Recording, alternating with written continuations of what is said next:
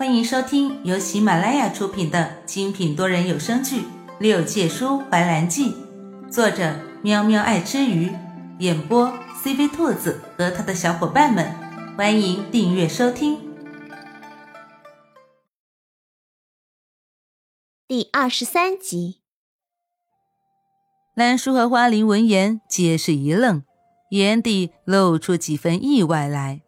不曾想，他们一出穷山。竟然将那些平常赫赫有名却神龙见首不见尾的神仙都逐一遇见了。原来仙界中被传承嫡仙的崇华神君，竟是生的这般模样。果然传言不虚。崇华神君是仙界中的一大传奇，一生漂泊游历三界。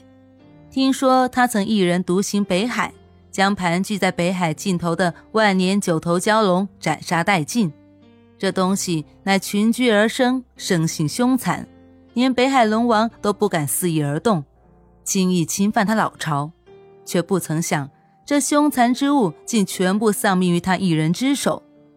彼时消息传来之际，三界震惊。也正因为如此，天帝才频频派人想招揽他。却被他委婉的拒绝，但是天帝又拿他无可奈何，此事只能作罢。只是他来这里做什么？兰叔狐疑的看着他。重华神君孤身前来这只阳山，不知所谓何事。重华笑了笑，回答得甚是随意。前些日子，我看见赤阳山上灵光乍现，一道青光直上云霄。后来我去了占星台，发现赤阳山上天显异象，所以过来看看。说完之后，他看着兰叔迷茫的神色，又道：“怎么？难道你们不是因此而来的？”就在兰叔思忖之际，一道急促的脚步声从他们身后传来，伴随着的还有一道担忧的呼喊：“兰叔！”在听见严怀声音的瞬间，一抹暖流在兰叔的心底划过。犹如少女怀春般，脸上展现出殷红的色彩。他半转过身，朝严怀挥了挥手：“我在这里。”花灵和重华则是不约而同地朝声源处看去。只见严怀清俊高贵的身影正急匆匆地往竹林这边赶来。严怀无暇顾及其他，此时他眼中只有正在向他挥手的兰叔。兰叔单薄的身影略显娇小，因为灵力流失的原因，圆润的双颊略显苍白。这样一副我见犹怜的模样，在严怀眼中更显得像是受了欺负。只见他周身的神力大场，将花灵给震了开去，一双修长的手指握着兰叔的肩膀，紧张兮兮地问道：“发生什么事情了？你没有受伤吧？”许是从没见过严怀这个模样，兰叔有些受宠若惊。见他这般紧张地盯着自己，兰叔愣愣地看着严怀，摇了摇头：“我很好，你不用担心。”听见他没事，严怀那颗悬着的心才放下。他不会知道，他在听见他那一声惊叫的时候，他的心里有多么的害怕。他很担心。他会出事。那个傻萌的姑娘，心思单纯又不认路，若是出了什么事情，连个帮手都没有。更何况身边还有一个不知道是敌是友的朋友。对于花灵，严怀始终是不放心的。他松开兰叔的肩膀，转而牵住兰叔的小手，一套动作做得十分的自然。饶是身为男子的重华，也是看得目瞪口呆的。上君重华见过颜怀上神。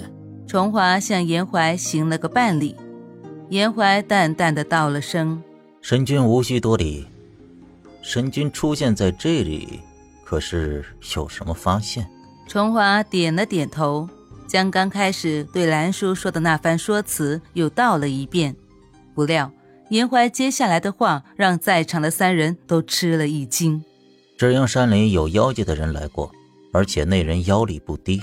严怀把别在腰间从石屋里带出来的折扇拿了出来。上面覆聚不散的一缕妖气若隐若现，片刻之后就消散了。兰叔虚弱的靠在严怀的手臂上。严怀，我觉得这个地方很邪门，我感觉我的灵力在不断的流失啊。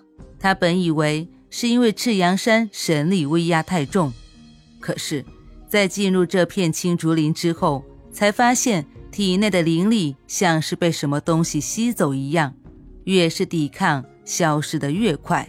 兰叔地基说的不错，重华在腰间拿出两颗聚灵丹，一颗给兰叔，一颗给花灵。这是聚灵丹，吃下之后，在三个时辰之内可保灵力不散。至于严怀，估计他是不需要的。严怀仔细观察四周后，定下结论：看来青雀碎片是在这里无疑。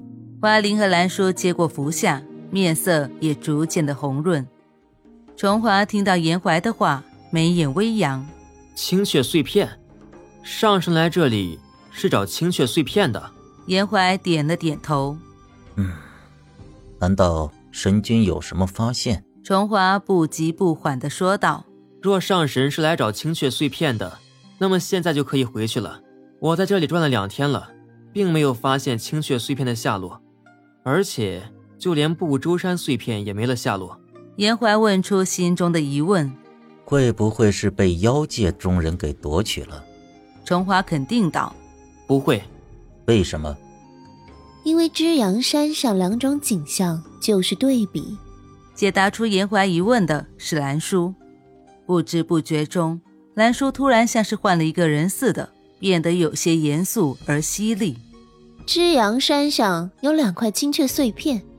其中的一块是祝融从不周山移过来的，还有一块，应该在祝融身上，被他带入了轮回。兰叔道出自己的观点，将严怀、重华、花灵三人说得一愣一愣的。花灵不动声色地打量了四周一眼，心下顿时有了计较。严怀和重华觉得他说的很有道理。赤阳山上能长这样一片生机勃勃的植物，实属难得。但是前后两种全然不一的景色也的确诡异。同是一座山，却像是被硬生生的分成了两半，一半荒芜，一半青郁。而兰叔的话恰好解释了这一异样。本集播讲完毕，感谢你的收听。如果你想尽快听到下一集，或者直接畅听到底，可以点击本专辑的详情页，有完结版链接入口哦。